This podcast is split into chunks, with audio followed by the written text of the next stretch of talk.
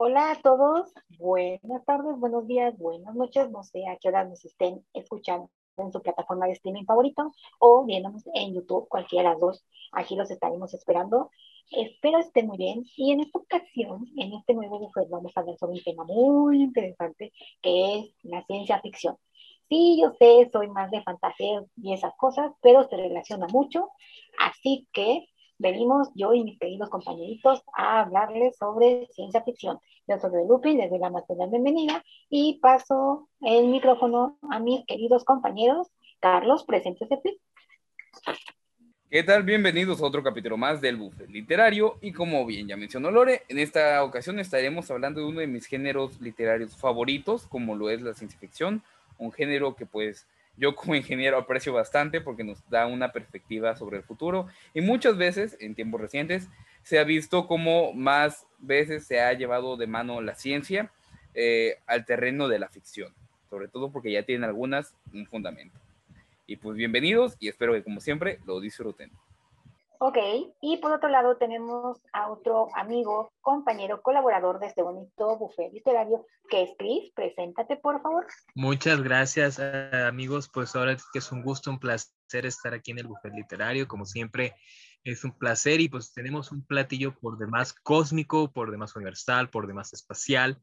Y pues qué mejor que hacerlo con los clásicos de la ciencia ficción, con estos, y que como bien lo mencionaba Carlos, eh, cada día nos, no, esos esos artefactos que en su momento esos escritores estaban en su imaginación ya se están convirtiendo en una realidad o ya los estamos viviendo. Entonces, pues ya literalmente eh, la ciencia ficción ya se ha convertido en, una realidad porque ya eh, estamos utilizando muchos instrumentos, por ejemplo, las videollamadas, que si ustedes recordarán en películas como las del Santo, literal, él se comunicaba con, con eh, bueno, con aditamentos y hacía videollamadas, entonces en los años 60. Vamos a platicar un poquito de estos, de este género que ahora sí que literal nos, como bien lo menciona Carlos, pues es un reflejo de nuestro próximo futuro o de nuestro futuro cercano.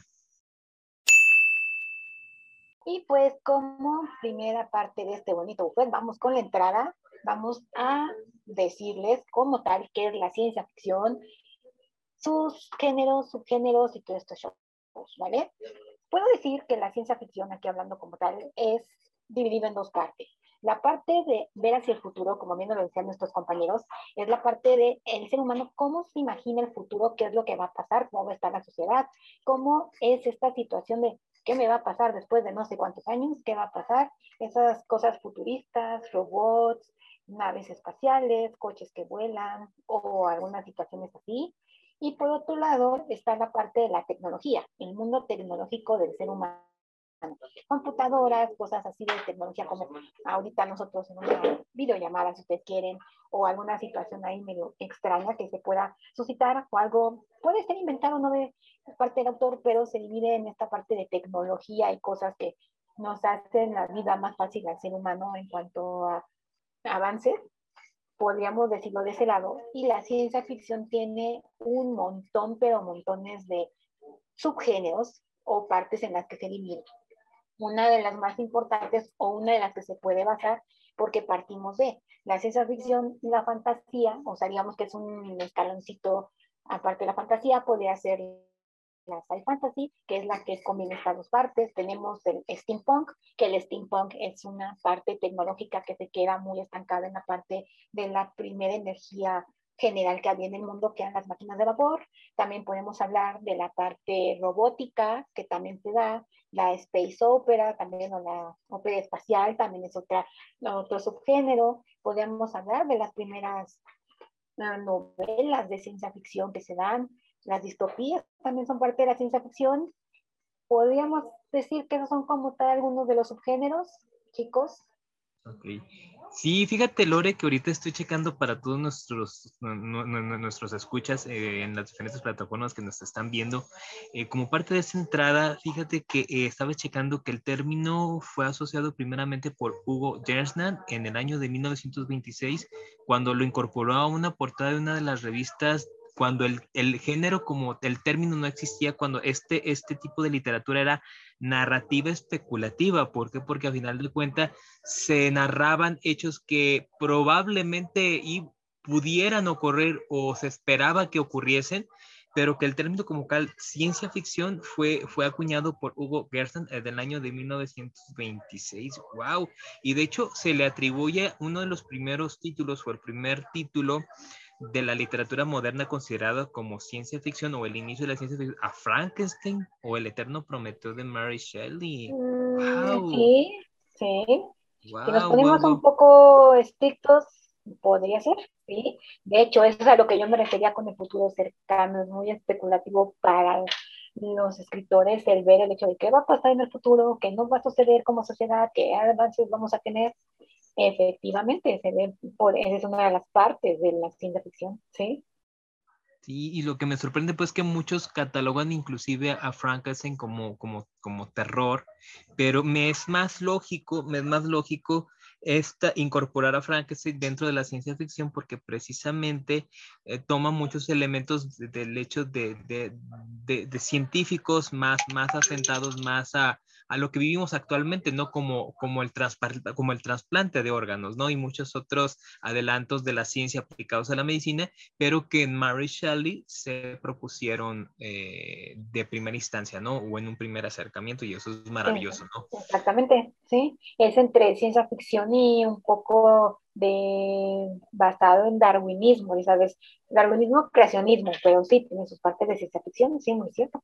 Es que la ciencia ficción en el contexto histórico surge más o menos a raíz de la primera revolución industrial, ¿no? Pues cuando efectivamente empezamos a ver esta, porque claro, eh, a lo largo de la historia de la humanidad ha habido varios momentos de revolución científica, ¿no? Siendo una de las primeras, pues, este, el renacentismo, ¿no? Del renacentismo pasamos a la ilustración y de la ilustración ya pasamos a lo que nosotros conocemos como la época contemporánea, ¿no? Que es a partir de esta, este, pues efectivamente la Revolución Francesa y de la Revolución Industrial, que son como los dos ejes que se suelen tomar generalmente. Que ya sería la parte victoriana y la parte gregoriana de la historia. Efectivamente, en este, en este caso la época victoriana pues solamente se gesta en Inglaterra, ¿no? donde precisamente tenemos a la, a la reina Victoria, pero como tal es la primera revolución industrial que para pues, nuestros queridos oyentes, las revoluciones industriales se han gestado debido a la generación de, al, al descubrimiento y uso de las nuevas tecnologías, de las nuevas formas de producir energía, ¿no?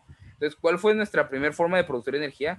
Pues energía puramente mecánica. Entonces, estamos hablando de qué? Del ser humano llevando las cosas, de animales llevando cosas, etcétera, etcétera, generando procesos. A partir de ahí nos hallamos con la segunda revolución industrial, la primera revolución industrial como tal, que como tal es la primera revolución industrial, que es con las máquinas a vapor, ¿no? Que es a partir de la energía de carbón, etcétera, etcétera. Y después llegamos a la segunda revolución industrial, que es esta generación de la energía eléctrica. Pasamos, ah, no, la segunda es el petróleo, perdón. La tercera es energía eléctrica. Y ahorita estamos camino a nuestra cuarta revolución industrial, que es ya el uso este, masivo de las diversas energías este, naturales que recibimos. De hecho, una de las categorizaciones de, de cómo clasificar a una civilización por si alguien no lo sabe, eh, se basa en eso, en la forma de cómo, este, cómo ocupan los recursos en función de generación de energía, ¿no? Personas que son capaces de adquirir energía de su sol, fuera de su sol y de otros soles. Eh, entonces, tenemos que entender también cómo surge esto como un, también una parte de revolución científica, porque ahorita que menciona Lore del darwinismo, sí, nos hallamos también en este proceso de cuando muchas de las ciencias actuales modernas se empiezan a surgir. O sea, la administración, lo sé porque pues, estoy llevando la materia de administración, ¿no? La administración surge en esta primera revolución industrial como tal. La teoría de la evolución y mucho de lo que es la, biología moderna surge también aquí. La, la, química moderna también surge aquí, más o menos por estas fechas. La física moderna, bueno, pues es un poco más de atrás, de la época de Newton, pero es este, por estas fechas que ya empieza a hallarse mayor consolidación y tiene muchísimos científicos más trabajando en, en esto. Entonces también hablamos de un periodo cuando hablamos de los inicios de la ciencia ficción, hablamos de un periodo en el cual la humanidad estaba literalmente explotando y viendo un mundo de inmensas posibilidades a su alcance. Y lo tenemos reflejado claramente en la literatura, porque la literatura es un reflejo de la sociedad. No tenemos que olvidarnos de eso. Entonces, tenemos todo este auge científico hermoso, hermoso que va a haber y siempre habrá. Este, que es lo que empieza a motivar a precisamente a crear estas ideas, ¿no? De hecho, ya en la época de Mary Shelley, pues también estamos hablando de estas épocas, de el surgimiento de, de este, de, de la física con principio matemática. De hecho, Mary Shelley, eh, si no estoy mal en las fechas, más o menos por la fecha de publicación de Frankenstein, es cuando uno o dos décadas después de que se sale Principia Matemática, que pues es precisamente el primer texto escrito por Isaac Newton en el cual detalla pues las leyes de la física clásica. Entonces, hablamos de, de un periodo de gran auge este, científico en todo el globo terráqueo, porque no es solo en Europa, sino que literalmente en todo el globo terráqueo empieza a ver este surgimiento. Eh, quizá en América Latina se nota un poco menos porque estamos hablando de las épocas de, de más o menos, eh, por ejemplo, aquí en México fue alrededor de la Revolución Industrial, la Revolución este, Mexicana, perdón, este, cuando tenemos el porfiriato, y demás, efectivamente. El porfiriato, ese es la época victoriana, pero en México, ¿no? Entonces también sí, se... la Industrial. Efectivamente. Eh, de hecho, que eh, hago llamado a nuestros queridos este, escuchas, si alguien conoce una obra este, basada en el porfiriato, pero tipo ciencia ficción, tipo steampunk, en serio la quiero leer eso. O sea, un llamado para algún autor que esté empezando a escribir, o quizá yo mismo me anime ¿no? a escribir algo. ¿Por qué no? Eh, tenemos casos que ya abordaremos más adelante, ¿no? De que, bueno, este, estuvimos grabando un podcast en la mañana, porque estos podcasts se graban a veces de una forma un poco desordenada, ¿no? Y hablábamos un poco de los, eh, spoiler alert, hablábamos de clichés, que ya verán ese capítulo en un futuro, ¿no? Entonces, mencionábamos cómo este, tomar quizá algunos elementos del steampunk victoriano y trasladarlos a una especie de steampunk mexicano, puede que a lo mejor sea una propuesta bastante innovadora, bastante fresca y que a título personal me encantaría leer. O sea, no sé ustedes, pero a mí me, encantaría ver una especie de ciencia ficción steampunk situadas en el México por, por de, de, Porfirio Díaz, sería chulada. También otra época en la que se basa mucho el steampunk es en la Segunda, Primera Guerra Mundial. También ocupan mucho ese periodo histórico para de la de la de steampunk porque hablan de mucho de armamento de guerra, hablan mucho de guerras, obviamente, aviones, cosas de ingeniería mecánica. Entonces, el steampunk no solamente es el avance de la ciencia, también es el avance de la mecánica. Tiene mucha relación, si no mal estoy, ¿no? Pues al final la mecánica es una parte de la ciencia, ¿no? O sea, tenemos por un lado la mecánica desde el concepto de la física como el estudio del movimiento de los cuerpos, tenemos por otro lado la mecánica como el estudio del funcionamiento de las cosas también, que es como que este concepto más general que se suele tener, por ejemplo, mecánica, cuando nosotros decimos mecánica pensamos automáticamente en mecánica automotriz, pero no, la mecánica abarca mucho más que eso, ¿no? Pero volviendo un poco a la clasificación, este, navegando por internet, que fue es la fuente donde yo me documento porque pues, generación Z, ¿no? Este, una de las clasificaciones que me llama la atención es el clasificar la ciencia ficción acorde a sus motivos. Eh, por ejemplo, en, este caso, pues tenemos la ciencia ficción con elementos sociales, ¿no? Que habla de, la sociedad en sí. Tenemos también a la ciencia ficción que habla de este, pues de los punks, ¿no? O sea, la ciencia ficción punk, que es como todo este retrofuturismo, que es el que hablábamos recién, ¿no? Con la época por, del porfiriato, con la época victoriana, ¿no? Tenemos también, por otra parte, elementos de viajes en el tiempo, que es otro uso aparte, o sea, todos los viajes en el tiempo se puede categorizar. Ah, hay personas que lo categorizan como este, ciencia ficción militar, que hablan de este futuro como que de posguerras y demás, futuros apocalípticos la mayoría de las veces.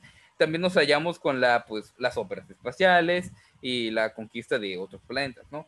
Entonces, así a grandes rasgos podríamos decir que la ciencia ficción aún, aún a día de hoy, todavía no tenemos una clasificación exacta como para decir, así se clasifica la ciencia ficción, estas son las ramas, sino que hasta cierto punto varias personas dedicadas al estudio de ello le han dado diversos, este, diversas clasificaciones según como ellos lo consideran.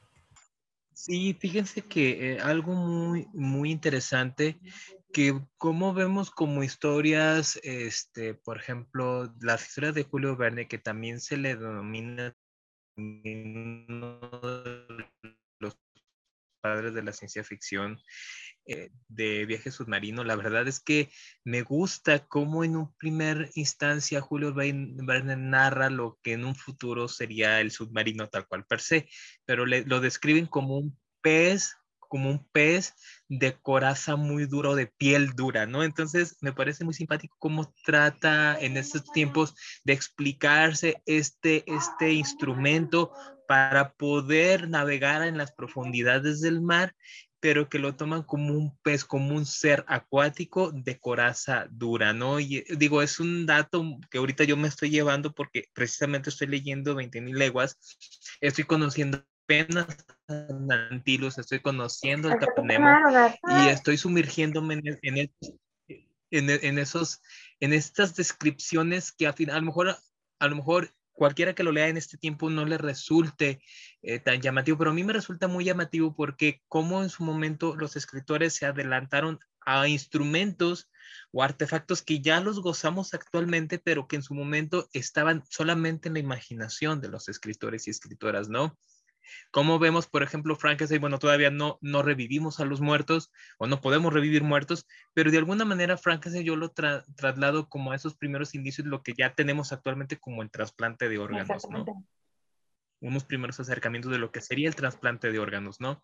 Entonces vemos precisamente, bueno, yo como estoy refiriendo, estoy, estoy leyendo ahorita a Julio, a Julio Verne, que es una delicia, o sea, es una delicia y la verdad es que eh, de verdad muchos otros, eh, yo por ejemplo me estremecí de terror cuando leí 1984 de George Orwell, que literal dije, esto no es el futuro, esto es ya el hoy, o sea, el futuro ya nos alcanzó y hasta ya nos rebasó. Big Brother, ¿no? El famoso.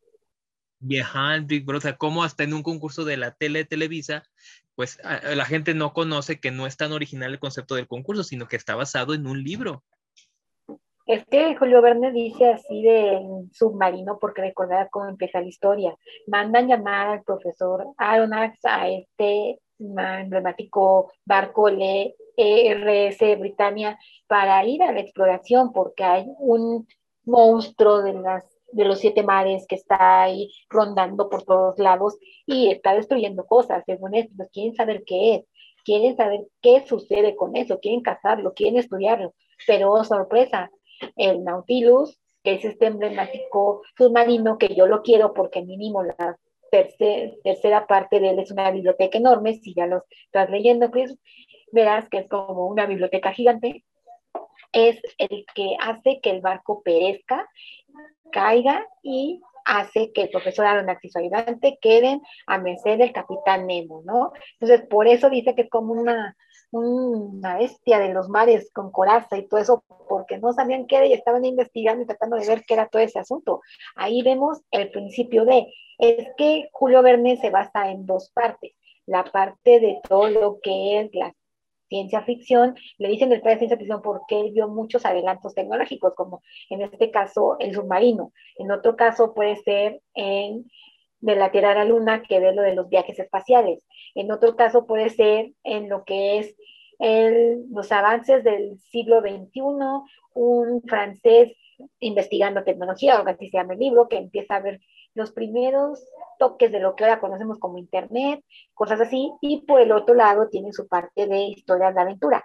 Que dato curioso aquí, ¿sabían que Julio Verne le pone viajes extraordinarios porque era fan de Edgar Allan Poe y se basó en sus narrativas de narraciones extraordinarias, por eso le pone viajes extraordinarios. Entonces, digamos que eso es como una parte en la que se divide. Es precursor por todo esto de la tecnología, pero más ciencia ficción, creo que, y Carlos me da la razón, ahorita que andaba viendo, creo que hay otros exponentes un poco más pesados. Es en cuanto a ciencia, sí, con más ciencia ficción tenemos a H. Wells, tenemos a Asimov y otros que ya estaremos viendo más a futuro, porque hay una de ciencia ficción que se llama mm, ciencia ficción o robótica, que viene con otra parte muy fuerte, que ya veremos en otra parte de este podcast, como spoiler De hecho, Chris, este, te voy a corregir. No creo, no creo que, este, que los autores hayan estado adelantados a su tiempo, sino que inspiraron a los ingenieros de varias generaciones, ingenieros físicos, este, personas que trabajaron en el desarrollo de estas tecnologías por diversas generaciones para llegar a estos puntos, porque yo lo puedo decir perfectamente. yo a día de hoy no estaría estudiando ingeniería, muy posiblemente no haber sido por mi contacto con la ciencia ficción a edad temprana. O sea, el sueño para mí de viajar en el tiempo, que es algo que, que pues, por ejemplo, sin irme más lejos, Michio Kaku tiene un libro que se llama La física de lo imposible, en el cual te habla de la física o la parte científica narrada por un, por un físico, por un físico, por una persona que estudió física, que y una persona de bastante renombre como lo es Michio, Michio Kaku, te explica de, a ver, estas ideas que a lo mejor en algún momento algún autor expuso, ¿cómo serían posibles, no? Los campos de fuerza, los viajes en el tiempo, etcétera, ¿no? Eh, viajes entre dimensiones y demás. Todo este rollo, pues te lo explica. Y hay otros libros, como se llama La ciencia detrás de los superhéroes, que te explica también, pues, la parte científica por detrás de estas historias de fantasía que, pues, vemos en cómics, como los de Marvel, como los de DC, o en películas, ¿no? Eh, entonces, yo creo que más que los, que los autores hayan visto el futuro, yo creo que supieron inspirar a muchísimas generaciones para llegar a estos puntos no creo que haya sido tanto como que, ah, sí, me puse el ojo de Agamotto, ¿no? Y pude ver 90 mil futuros y dije, no, si todo se cumple, este, eh, pues este, va a llegar a ser así. No, yo creo que un factor de inspiración, porque quizás no sea el único, siento que, que muchos ingenieros, muchos científicos a lo largo de la historia, eh, a lo mejor de niños o de jóvenes, leyeron a alguno de estos autores y se enamoraron de estos conceptos y decidieron estudiar la carrera de ingeniería, la carrera de física, la carrera de química, etcétera, etcétera, y, aspirando a decir, yo voy a ser el que logre, el que logre hacer lo que dijo este Julio Verne, yo voy a ser el que haga la máquina del tiempo de Wells, yo voy a ser el que haga este el submarino de Verne, ¿no? Y, y, a lo largo de muchas generaciones, muchas personas han ido este, trabajando en eso uno de mis mejores amigos, Arturo, que si escuchas esto te mando un saludo, este, él, a él le encanta la parte de trabajar con las inteligencias artificiales porque mucho de, él estudia ingeniería informática, este, pues básicamente lo que quiere hacer es una, una inteligencia artificial que sea capaz de acabar con la humanidad a partir de, pues, del concepto que nos presentó Terminator, ¿no? Que ya hablaremos también en su momento de la influencia de, de otros medios. Ok, ya hablamos de qué es la ciencia ficción, algunos de los subgéneros, hablamos de algunos de ellos porque son infinidad y como dijo aquí mi querido Carlos, dependiendo la terminología y la persona que lo investigó, tiene su propia clasificación. Entonces aquí dijimos en un contexto más general. Ahora, ¿quiénes creen que sean los representantes más grandes de la ficción? Uno diría que el padre, ya padre de ciencia ficción, por estos avances tecnológicos sería Julio Verne, pero por su parte de avance de la tecnología. Por otro lado tenemos a Wells, lo sabemos, a Asimov, con todo esto las reyes de la robótica y todos estos shows, pero ¿hay alguien aparte de ellos? ¿Alguien más? ¿Saben de otra personilla? Bueno, hablando de, bueno, hablando de los de los clásicos, pues eh, últimamente y gracias a muchos movimientos, este, ha habido este auge y esta visibilización, más bien, no tanto lo llamaría auge, sino esta visibilización de escritoras de, ciencia ficción, donde obviamente pues estos movimientos han traído, ha mostrado que hay, existe una Úrsula K. o a una N.K. Jemisin, donde no solamente plantean futuros cercanos, yo los llamaría futuros de la hora, del hoy, sino que son donde en su, en su metáfora y en su narrativa perfectamente eh, reflejan este, pues estos cuestionamientos de los, de los estereotipos y roles de género, ¿no? Por ejemplo, este, me viene a la mente la, una de las máximas representantes de, este, de, esta, de esta visibilización, que es este, Margaret Atwood con el cuento de la criada, que se, ya se le determina como una distopía feminista, donde en este, donde en este entorno distópico, pues la sociedad por los, por los accidentes nucleares que han estado pasando en ese mundo que construyó Atwood, pues ya, ya en la humanidad ya es infértil, un porcentaje de la población eh, ya es infértil. Y entonces ante un estado teocrático que se implanta en Estados Unidos, pues eh, se genera un, un orden donde se clasifica a las mujeres en, eh, en, en, criadas, en tías y en las esposas de estos militares que se implementan en esta, en esta civilización creada por Atwood, donde las mujeres no tienen voz ni voto indistintamente de su grado jerárquico, donde, por ejemplo, la protagonista que es de Fred, de hecho, eh, eh, o se llama Ofred, y esto es porque pertenece a Fred, ni siquiera tiene un nombre porque le, en esta, para esta distopía no tiene derecho a un nombre, solamente es vista como un instrumento de procreación para preservar este régimen, para preservar este orden, ¿no?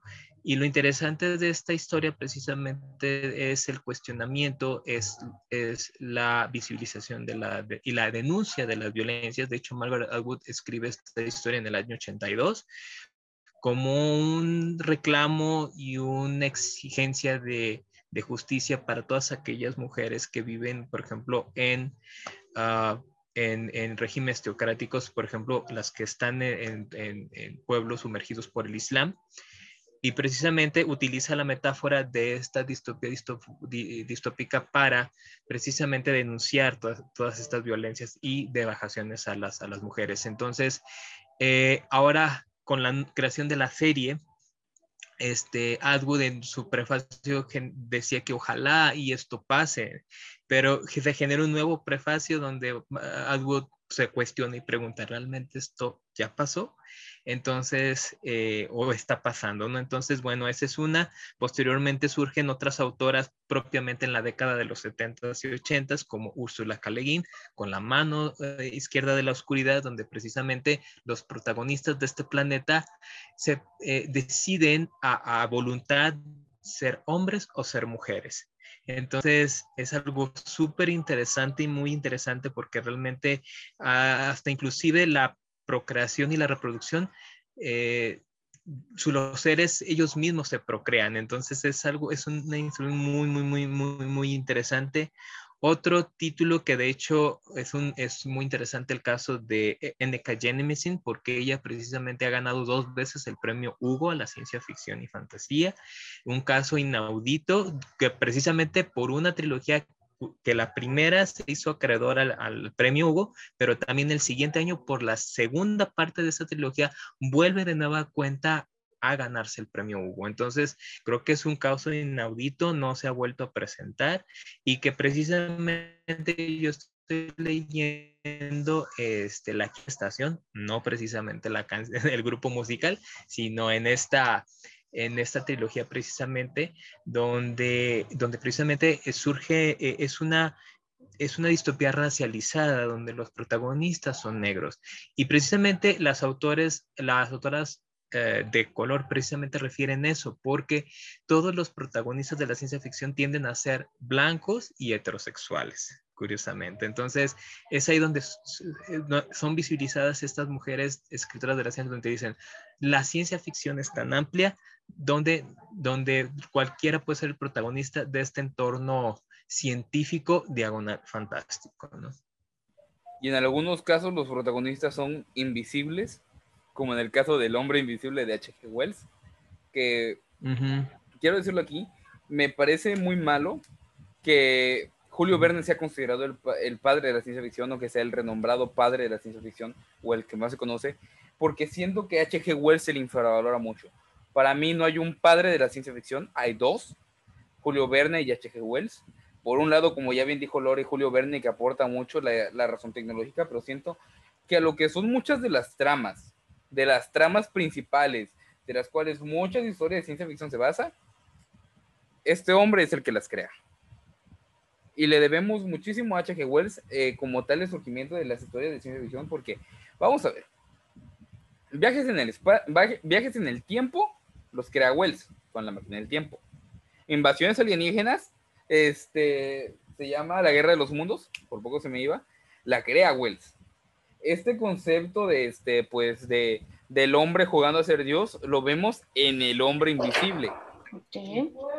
Este, otro ejemplo, eh, la idea de Jurassic Park de, de meterse un poco también a la razón darwiniana de todo esto, la isla del doctor Moreau, te habla de cómo se juega con este concepto también de, este, de experimentar con otras especies y con toda esa corriente darwiniana que se genera por la época, ¿no? Este, entonces, muy, solo cuatro de estas tramas, que son cuatro tramas muy importantes dentro de la ciencia ficción y que son de las más nombradas, digo, los viajes en el tiempo, el contacto con alienígenas, son sin duda dos de las más, este, de las más este, reconocidas, junto con los viajes espaciales, ¿no? Pero de estos conceptos los trae H.G. Wells. Entonces, yo siento que H.G. Wells está infravalorado. Y quiero invitar a nuestra querida audiencia a que pongan en comentarios de qué equipo son, equipo Verne o equipo Wells. Verne. sí, equipo Verne. Sí. El equipo Wells va a ganar. Eh, y bueno, retomando un poco esta, volviendo a los conceptos de quiénes son pues los grandes referentes, ¿no? Eh, pues nos hallamos primero en esta época previa al, al, siglo XX, donde nos encontramos pues precisamente esta, esta pareja de autores, ¿no? Donde tenemos por un lado a H.G. Wells y por el otro tenemos a Julio Verne. Y después viene otra generación muy fructífera. De, de oro, muy fructífera. De la distopía. Ajá, no, no solo de distopía, de muchos géneros. General. Por ejemplo, este, te voy a dar, pues, dato, ok, libros que son de los más representativos de la ciencia ficción. Un Mundo Feliz, 1984, este, Fahrenheit 451 y Yo Robot. Esas cuatro que son, este, dos, son cuatro títulos de los más renombrados de ciencia ficción que ha habido a lo largo de la historia. Los, los cuatro se hacen en un espacio de 20 años. Sí. O sea, un mundo, un mundo Feliz se publica en 1932. 1984 se, se publica en 1949. Un año después de 1984 se publica Yo Robot en 1950 y tres años después eh, se publica Fahrenheit 451. O sea, estamos hablando de una generación muy fructífera con hombres como pues lo son Adolf Huxley, Ray Bradbury, que sobre todo ha tenido bastante más recorrido, Isaac Asimov, Yo Robot, obviamente otro de los grandes padres de la ciencia ficción y que ha ido más allá de la ciencia ficción porque ya lo mencionábamos, las tres leyes de la robótica, que tenemos que el hombre no, este, que el robot no puede hacer daño a su creador, etcétera, etcétera. Eh, entonces, también este, vemos cómo la ciencia ficción ha, ha salido en parte de, de, solo la literatura y ha, ha, formado parte del mundo real. Y después tenemos, este, en otra ocasión, tenemos, por ejemplo, en el mismo año, en 1960, en el 68, en lo que para nosotros fue tras del Olco, se publican 2001, Odisea del Espacio, una Odisea espacial, que pues abre las Así óperas es espaciales, y se publica también Sueñan los androides con sueñan los androides con ovejas eléctricas. Philip K. Dick, sí. De Philip K. Dick. Los dos libros se publican el mismo año y estamos hablando de esta generación de los 70 y ya después, pues a día de hoy ya nos encontramos con también otras ideas nuevas de la ciencia ficción. ¿Por qué? Porque la ciencia ficción avanza conforme avanza la ciencia. Es decir, Exacto. antes hablábamos de viajes en el tiempo con, por medio de una máquina mágica, ¿no? Pero ya ahorita ya podemos hablar de, de partículas elementales, hablamos de agujeros de gusano, hablamos de viajes dimensionales, hablamos de... de también te faltó uno, no me acuerdo, no me acuerdo la fecha, pero también otra parte icónica es Frank Herbert con Dune, también es algo muy representativo del género, no sé si has leído al menos el primer libro o sabido algo de él, que es esta sociedad distópica que viven no me acuerdo si en Marte y que tienen un problema y tienen que ir a colonizar otro lugar, ¿no? Que son como cuatro libros de la primera parte y después hay otra segunda y todo, todo esto. Entonces, creo que también Frank Herbert sería otro representativo. Ya si nos venimos más para la época moderna, también China Mielvin es otra representante de todo esto, pero ella es más como entre steampunk y esta parte tecnológica, porque todos sus libros son como una parte desolada, una parte triste, una parte donde la humanidad se está volviendo a reconstruir. Hay un libro que me gusta, bueno, más bien es el único que he leído de ella que se llama Un Lundun, que trata sobre qué pasaría si la basura que nos, mmm, que nos, ah, ¿cómo decirlo? Nos está como que, ahí se mejor la palabra. Nos, más bien, algo así, como se nos está llenando aquí el planeta, ¿qué pasaría si ella cobrara vida y hiciera algo? Porque hay veces, de hecho, ves la portada, es un bote de basura que tiene vida propia, tiene brazos, tiene piernas y está pateando una bola de papel. Entonces, ¿qué pasaría si toda la basura que nos está aquí avancillando todo el mundo, qué pasaría si tomara vida propia? Y eso es algo como que muy interesante, porque la ciencia ficción se está preguntando qué pasaría así, como lo que dijo Chris con el cuento de la criada. Eso es en cuanto a una parte de las mujeres, esto es en cuanto a una parte de algo natural, ¿no? Entonces, de hecho hay otra cosa que no hemos tocado, que tú lo dijiste con Huxley, porque la distopía la utopía, porque la utopía es este mundo que quisiéramos, mano, que le gustaría tener y hacer, ¿no? Creo que esa parte también se desarrolla mucho. Lo vemos también con este Isaac Asimov, que mi libro favorito de él es El Hombre Bicentenario, que lo saca para el décimo aniversario de la independencia de Estados Unidos, que se supone que es un concurso que hace el gobierno para ver una historia representativa de Estados Unidos. Y lo que hace Asimov lo crea primero como eh, le pone primero el título del hombre del futuro, pero después ya lo modifica y ahora porque hace como una historia corta para participar en este concurso. Y ya después ya entra como tal como el hombre bicentenario, que le recomiendo la película, todos nuestros radio escuchas con Robin Williams, que amo esa película, me encanta mucho. Sé que le cambian muchas cosas, pero creo que le quitan las partes que no son muy comerciales del libro y le ponen otras que creo que le quedan muy bien a la película, pero sí, ahí es donde yo tengo el primer contacto con las leyes de la robótica cuando llega este androide NDR a la casa de una familia.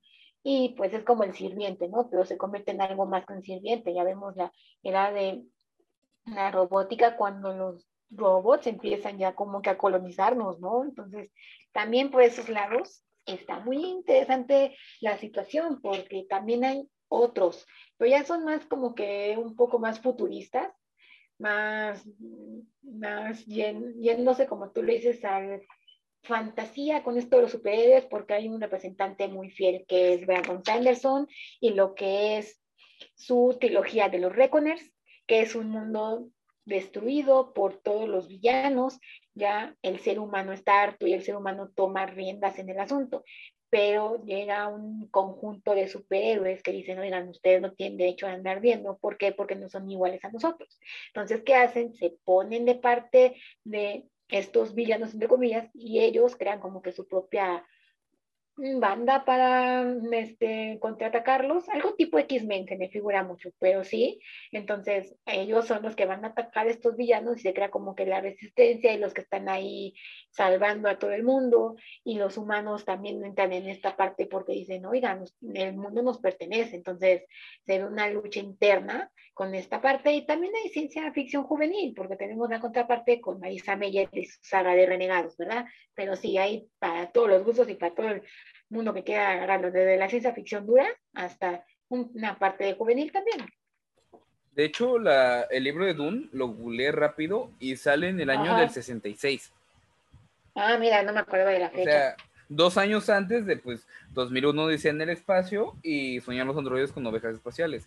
Y como sí mencionas este, la relación de la ciencia ficción con la fantasía, hay una cita de Arthur C. Clarke que dice que una tecnología muy avanzada se puede confundir casi con la magia, que pues, creo que tiene toda la razón del mundo, ¿no? Hay, ha habido por ahí algunos intentos, no, no muchos, pero me gustaría ver más, de combinar esta parte mágica, ¿no? Esta parte súper fantástica medieval con la ciencia ficción que pues solamente he visto desarrolladas en animes, no las he visto desarrolladas en series.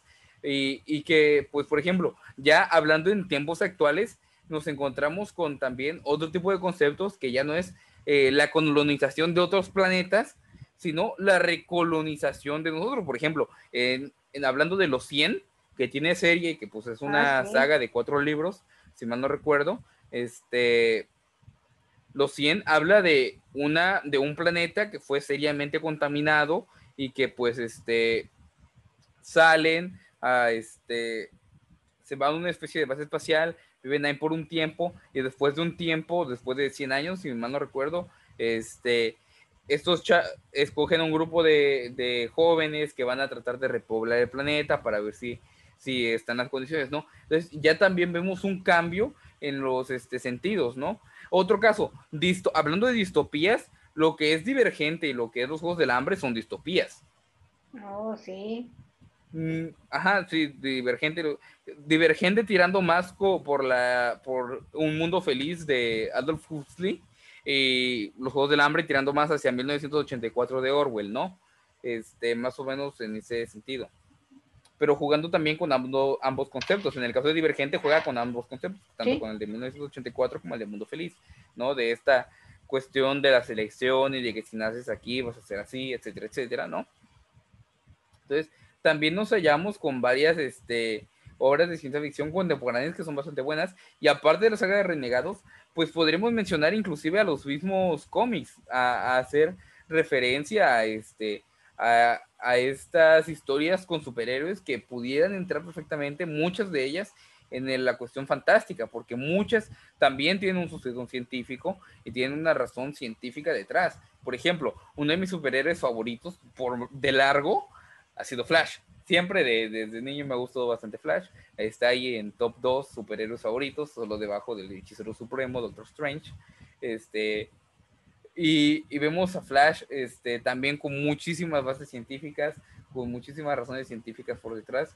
Y creo que es otro elemento bastante bueno para hablar de, de ciencia ficción, que no tiene que ser necesariamente los grandes clásicos, sino que puedes empezar con un libro contemporáneo. Y por ejemplo, este, muchos de estos libros, de los clásicos, también son muy cortos. El caso de la máquina del tiempo. Yo compré la máquina del tiempo por 30 pesos. Es un tomo pequeñísimo. No lo tengo aquí porque es el libro que más veces, que menos tiempo he estado en mi biblioteca. O sea, la máquina del tiempo, ahí me ha pasado en más de una ocasión que no sé ni quién lo tiene hasta que me lo regresa y me dice muchas gracias por darme este libro porque es muy bueno. O que, te, o que te acuerdas que quién lo tiene, ¿no? Porque ya me imagino que ya tantas veces que lo has prestado ya ni te acuerdas de quién lo prestas, ¿no? Actualmente no sé dónde está. Actualmente no sé dónde está. Fíjese, fíjese que también en el, eh, aparte del mundo de la literatura, la ciencia ficción también ha impactado en el manga. Y precisamente uno de los eh, representantes más icónicos de la ciencia ficción en el ámbito del manga es Leiji Matsumoto. Leiji Matsumoto no solamente eh, se le considera, bueno, Osamu Tezuka es el, es el padre del manga, pero le sigue en, el manga de ciencia ficción con Leiji Matsumoto con eh, dos mangas que para mí son súper mega icónicos que yo vi siendo niño. Uno es el Capitán Harlock, que es una especie como este, la isla del tesoro, pero ubicado en, esta, en, una nave espacial que es piloteada por eh, nuestro capitán Gar, por esto, por esto, nuestro capitán Harlock y otra que es su, eh, su, obra más icónica y más completa y más oscura en cuanto a trama y en cuanto a complejidad psicológica de cada uno de los personajes es Queen Millennials o como la conocimos aquí en México como la princesa de los mil años, donde, bueno, si tú eres de mi generación vas a recordar a la princesa con los ojos más tristes del anime y es precisamente con esta melancolía que la historia te representa a nuestra heroína que es Yayoi que ella viene de un planeta que se llama Nemetal para advertir a la humanidad que este está a punto de perecer porque se acerca a un agujero negro que está a punto de absorber la Tierra el día 9 del mes 9 del 99. Entonces ella trata o va a tratar de ayudar a la humanidad, uno, para que de alguna manera empiece a valorarse, pero sobre todo a tratar de detener este agujero negro que amenaza con absorber al, planeta Tierra. Entonces es una historia espectacular que yo no sé por qué no la vuelven a transmitir. Yo la vi a la edad de los 10 años y me, ah. desde ahí yo tuve mis primeros acercamientos a la ciencia ficción y que es uno de los autores tan icónicos e internacionalmente reconocidos que si ustedes conocen como la banda de Daft Punk, ah, este, contrataron a Leiji Matsumoto para un su álbum ah, para su álbum Interestelar. Contrataron, quisieron trabajar con Leiji Matsumoto porque, porque el autor es reconocido, reconocidísimo en Francia, es un, es un autor reconocido, lo, lo, reconocen casi a la par como autores de literatura en general, o sea, tan famosos en, en, en Francia que, la, que la, es precisamente la banda decide eh, generar Interestelar de la mano con Leiji Matsumoto, claro, el concepto de todo el disco. Si ustedes ven los, los videos de, de cada una de las canciones del álbum Interestelar, te cuenta cada uno esta historia que se llama Interestelar 555. De hecho, es una película. Entonces, es una película, de hecho. Ajá, de hecho es una película, entonces ahora sí que es de la mano de Death Phone con Leiji Matsumoto, todo el concepto lo desarrolla Leiji Matsumoto, entonces para que vean que no solamente, de hecho en el 2010 la banda Queen decide hacer un video honrando a, a, Freddie Mercury que se llama eh, Queen by Lady Matsumoto, que creo que el video está en YouTube. Corran a verlo porque el señor es todo, es todo una leyenda, todavía sigue vivo. Este, el señor ya tiene más de 90 años, entonces uno de los mangakas que todavía, su, ahora, obviamente yo no creo que ya dibuje o que entinte, pero que realmente su obra sigue presente y que todavía sigue trabajando de alguna manera, supervisando trabajo, siendo influencia para otros mangakas e inclusive ha impactado en otras artes como en la música, que ya lo vimos. Solo para corregir, el álbum es Discovery. La, la animación es Interstellar 555, ah, pero el álbum es Discovery. Ya decía yo, porque sí dije, este, eh, Daft Punk tampoco es como que tenga 90 discos, tiene creo solo 5 o 6 álbumes. y yo dije, no, no me suena el, nombre de, Interstellar, me sonaba ah, que era Discovery por, por las canciones, porque son, la, son estas animaciones, pues por si alguien no sabe de cuándo estamos hablando, son estas animaciones de los personajes azules, ¿no? Y me acuerdo por muchas canciones que eh, Discovery es uno de mis álbumes favoritos no solo, no de Daft Punk, sino en general. O sea, One More Time, Harder, Better, Faster, Stronger, me encanta. Este, eh, Digital Love es una de mis canciones favoritas, de también por lejos. Eh, la, me encanta. Y bueno, hablando de ciencia ficción, no se puede quedar fuera. Gravedad artificial, claro que sí, como de que no si alguien quiere empezar a leer ciencia ficción sin sentir que lee tanta ciencia ficción, Gravedad Artificial les va a gustar mucho. Es una historia romántica juvenil con tintes de ciencia ficción y que creo que es una recomendación muy buena. Este, y es pues, mi libro favorito, ¿no? Porque no se puede quedar fuera. Este, y pues, Gravedad Artificial, recomendación. Y pues, si me permiten, creo que hay un libro en el cual los, los tres coincidimos, que es México Land de Jaime Alfonso Sandoval. La, distopía mexicana por, por definición, ¿no? Este, no he leído muchas distopías mexicanas por no decir que es la única que, he leído y es la mejor hasta el momento. uno de uno. Top uno de uno, pero número uno. Que pues es un, libro muy, muy bueno eh, y que se lo recomendamos exactamente como tal como dice el título, una distopía mexicana con el, con el humor y las ideas de Jaime Alfonso Sandoval y que si son como yo, se van a enojar bastante al principio y, créanme que lo van a pasar bastante bien con ese libro. Ahorita que mi queridísimo Chris hablaba sobre mangas, también hay dos icónicos que creo que se le olvidan, que uno es Messenger Z y el otro es el de Astro Boy. No sé exactamente, tú me corregirás, Chris, ¿quién es el mangaka, el que hace todo el chisme de eso, pero creo que esos también son muy icónicos para lo que es la ciencia ficción en cuanto a manga se refiere, ¿no? Sí, no, precisamente con Astro Boy, este, con su autor que es el padre del manga o el dios del manga, que, que precisamente es este Osamu Tezuka, eh, es que incursiona con este subgénero de la ciencia ficción que es el de los mechas, los robots gigantes que posteriormente vimos en conceptos como Power Rangers. Él fue el iniciador de este concepto, es decir, de un robot gigante siendo conducido o, manejado por un humano adentro de él. Él fue el primerito que lo desarrolló este, eh, bueno, no precisamente fue con Astro Boy. Este, ni, este digo, yo le llamo esta versión de de, Pinocho futurista, precisamente con Astro Boy, y posteriormente con Messenger Z viene este concepto que es eh, precisamente eh, estos robots gigantes que hemos visto en Evangelion o hemos visto en, conceptos como los Power Rangers, viene de la mano de otro mangaka también especializado en la ciencia ficción que es Gonagai. Ok, y bueno, ya les hablamos sobre literatura, manga, todos estos shows. Ahora, ¿qué les parece un rico postre con películas, series, música también, si ustedes quieren, que tenga que ver con ciencia ficción? Y pues no soy mucho de ver ciencia ficción, pero una de mis series favoritas de cuando era pequeña, no sé si alguno de ustedes la vio, se llamaba Viajeros en el Tiempo, una serie como por el 98, yo la veía con mi hermana. Yo todavía no nacía. que era como esta historia de dos científicos que viven en un futuro ya muy lejano, que se supone que estaban estudiando física cuántica y resulta que empiezan a detectar lo que son los viajes en el tiempo.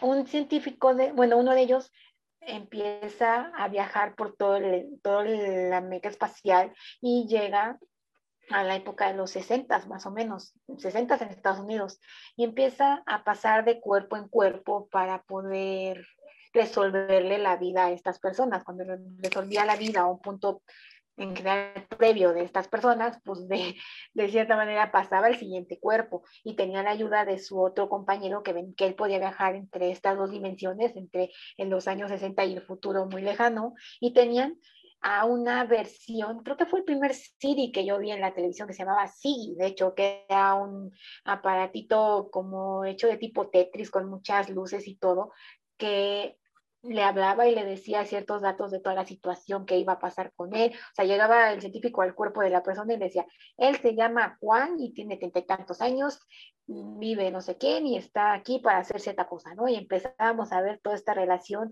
con los viajes del tiempo, este futuro, o sea, les digo, fue el primer Siri que yo vi, o la primera Alexa, Siri, con esto de andar revisando todo lo que era la información necesaria para que pudiera cumplir la misión en ese caso.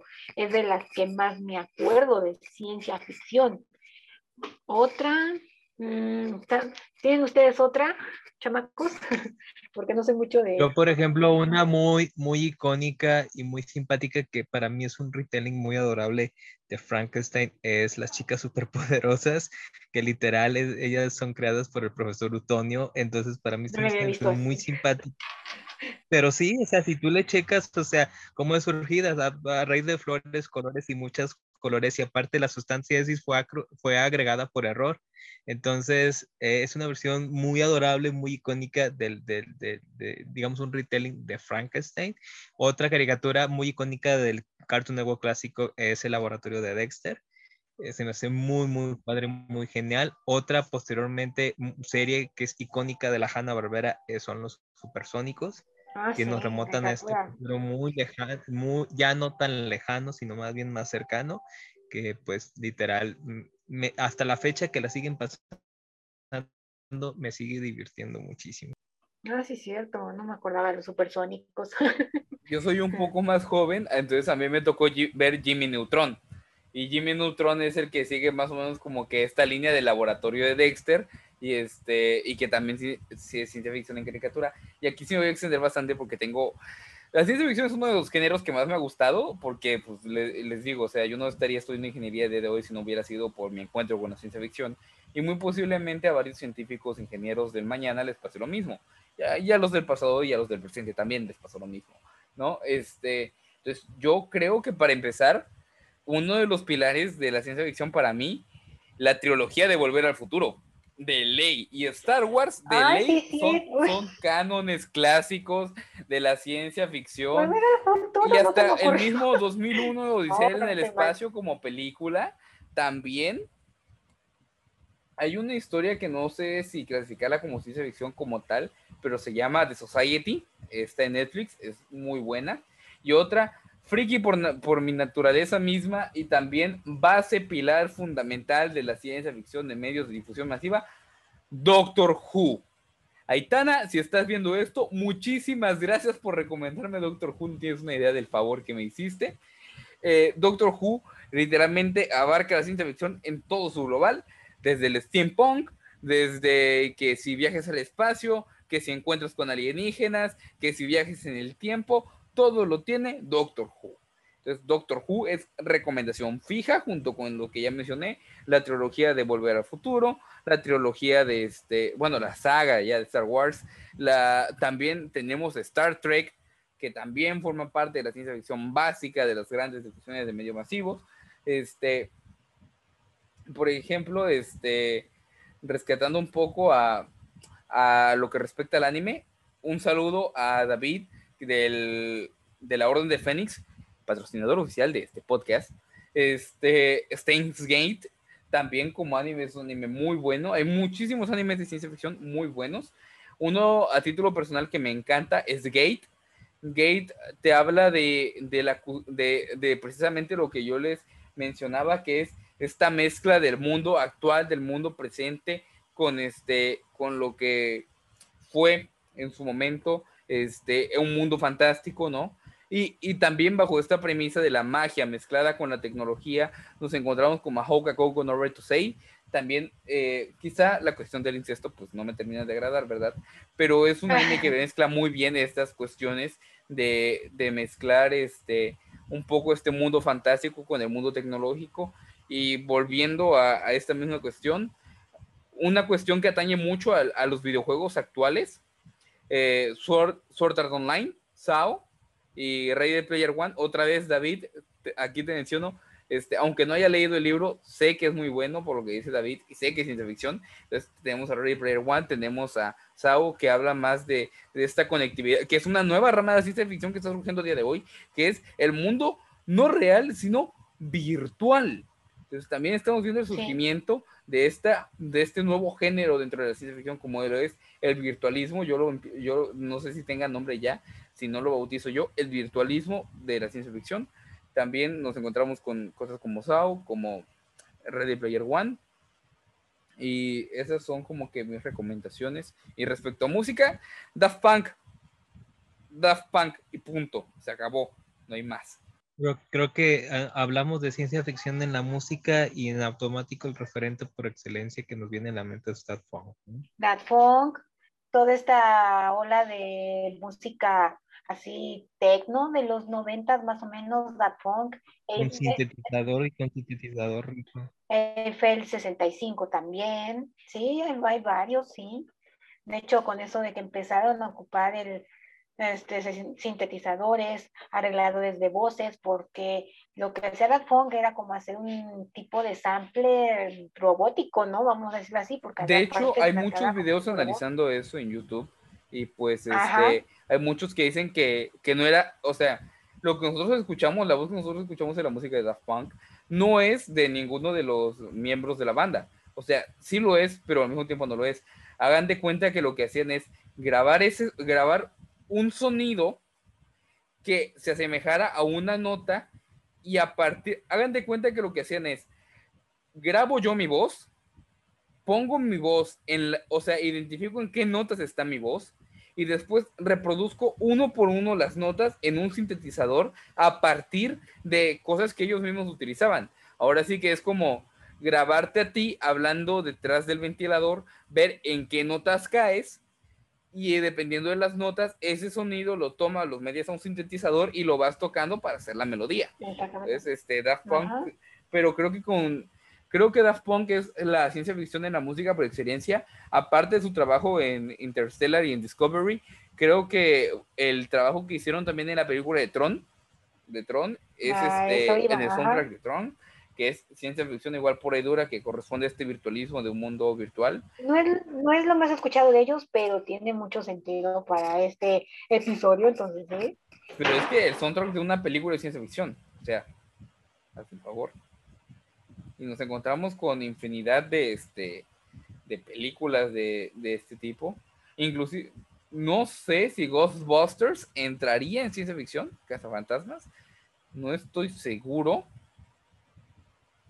para mí sí, pero yo sería como tal vez necesitaríamos como investigarle, echarle research de en qué clasificación, porque, porque es, eh, hasta ahorita que lo mencionas, sí, o sea, algo como ciencia ficción paranormal, algo así.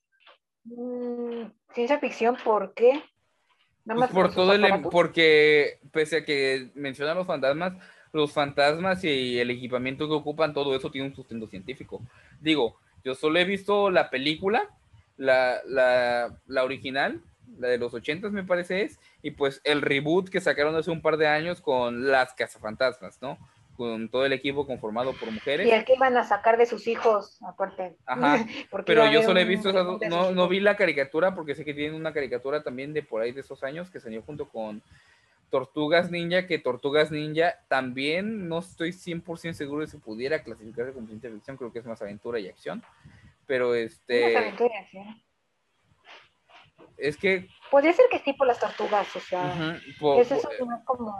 Por el sustento científico que tienen, es decir, la ciencia ficción como tal es cualquier historia de fantasía o de ficción con sustento científico. Entonces, las tortugas ninjas tienen un sustento científico detrás. Por un lado, porque vemos el otro donde te estás planteando el futuro más cercano de lo que tú piensas o quisieras que fuera la realidad, ¿no? Por eso, por ejemplo, los supersónicos, era el concepto que tenían estos dos dibujantes y escritores Hanna Barbera de lo que sería el futuro. Entonces también es la imaginación de la persona. Hablando de eso, Wally. Ajá. ¿Por qué se me olvidó Wally? Wally, sí, también es cierto. muy buena y también tiene una crítica social detrás de, de lo que ha hecho Pixar es de mi favorito. Sí. Wally, los increíbles, la familia del futuro. ¿Por qué se nos olvidó eso? Por Dios. La familia del futuro, la familia del futuro. Me encanta la familia del futuro. Sí, sí, o sea, por Dios. ¿Por qué se nos olvidó eso? Sí. Pero sí, o sea, también. también. Bolt, sí. Digo, es un perro superhéroe, pero sí, Bolt. Todos los superhéroes tienen. Todos los superhéroes son ciencia Aunque no. No sé si también podríamos poner en esta clasificación Atlantis. Atlantis, el Imperio Perdido. Sí. No ¿La lo sé porque tiene también. Eh, ese no tiene tanto sustento científico como sí lo tiene mitológico. O sea, sí entraríamos más a terreno de la fantasía. Pero hay una película contemporánea que era este. Ah, se me fue. Porque eran casi una trilogía, comillas, comillas, porque me parece que fueron de la misma productora, que fuera Atlantis, el Imperio Pe- Perdido, El Camino hacia el Dorado. Y había otra que era de ciencia ficción pura y dura, que era este. El mundo extraño, no. El planeta del tesoro. El planeta del tesoro, eh, ya me acordé. Ay, sí, sí. Es- oh, ese sí es ciencia ficción pura y dura. Y recordando el planeta del tesoro, también. De hecho, el planeta este- del tesoro es una fantasía espacial, más bien. pero es ciencia ficción. Pero es ciencia Sí. ficción. Entra en lo que vendría a ser la Odisea Espacial. Y recordando eso, me acordé del retelling de Jumanji, Satura, que es una película también sí, bastante buena y que me encanta también bastante, es muy buena, me gustó bastante de niño, no, no la he visto pues ya, ya, ya de mayor, pero Satura también es ciencia ficción y también tiene, y es un Sí. retelling, Satura es un retelling de Jumanji, es de Jumanji con ciencia ficción. La de Robin Williams, no la nueva. O también podríamos poner como ciencia ficción la nueva, ¿no? La que sale Mm. de Rock y no sé qué. Jack No Black y no sé sé, qué. no las he visto, Digo, sé que viaja al centro de la Tierra, juego. Ajá. Sé que viaja al centro de la Tierra, Jurassic World, todo lo de Jurassic World y Jurassic Park también entra en la ciencia ficción dentro de esta corriente como que darwiniana de, del hombre jugando a ser Ah, sí, la de, la de Viaje al centro de la Tierra con Brendan Fraser, sí, sí. Ajá, también tiene elementos. Pues obviamente está inspirada en Viaje al centro de la Tierra de Julio Verne, que tiene un relativo sí. vigor científico. Sí, la primera parte, la segunda ya no creo que tenga que ver. Y bueno, gente, espero este bonito buffet les haya gustado, hayan aprendido mucho, se hayan extasiado y saciado de todo este bonito bagaje que es la ciencia ficción. Espero en algún momento se pongan a ver nuestras recomendaciones, se pongan a leerlas, las chequen. Espero les gusten, les agraden. Nos dejan aquí en los comentarios qué les parecieron. Sigo pensando que Julio Verne es mejor que H.G. Wells, pero ustedes van a decidir eso, déjenlo en los comentarios. Y que puedo decir muchas gracias por vernos, muchas gracias por estar aquí, por escucharnos en su, mm, en su app de streaming favorito. Y pues, ¿qué puedo decir? Les doy la palabra a mis compañeritos para que se despidan y empezamos con Carlos, por favor. Pues bueno, gente, muchísimas gracias por escuchar otro capítulo más. Esperamos que como siempre les haya gustado, que pues se puedan dar el tiempo de explorar. Quizás si son nuevos en esto de la lectura o en esto de la ciencia ficción, pues tomen algunas de nuestras recomendaciones como para empezar. Muchos son grandes clásicos, muchos son modernos, tienen de dónde escoger e inclusive varias de las recomendaciones que mencionamos tienen su adaptación ya sea en formato de serie o de película, entonces puede hacerlo muchísimo más ligero. Y bueno, finalmente recuerden que no importa si son Team Cap o Team Iron Man, si son Team Superman o Team Batman, si son Team Kong o Team Godzilla, lo verdaderamente importante aquí es Team Verne o el team de el gran infravalorado en la historia de la literatura y verdadero padre de las tramas de la ciencia ficción moderna, don Herbert George Wells. Entonces, Pensé que iba a pues, decir Team Buffet literario, pero bueno. don Herbert George Wells. Y bueno, gente, eh, eso déjenlo en los comentarios. Ya saben, Lore es Team, Team Verne, yo soy Super Team Wells. Y pues nos vemos en la próxima. Querido Chris, por favor. Bien, muchísimas gracias. Pues como ven, hoy tuvimos un menú súper especial, súper cósmico, eh, donde pues literal vuelvo a repetir, el futuro ya nos alcanzó y qué mejor que ver a la ciencia ficción como eso, como reflejo de nuestra realidad presente y de toda la, la gama de oportunidades que puede ofrecernos los adelantos tecnológicos para mejorar nuestra calidad de vida y pues nuestra, nuestra vida en general, vaya. Así que a, su servidor le agradece mucho y sobre todo que me pueden ubicar en mis redes sociales como Facebook. Muchísimas gracias.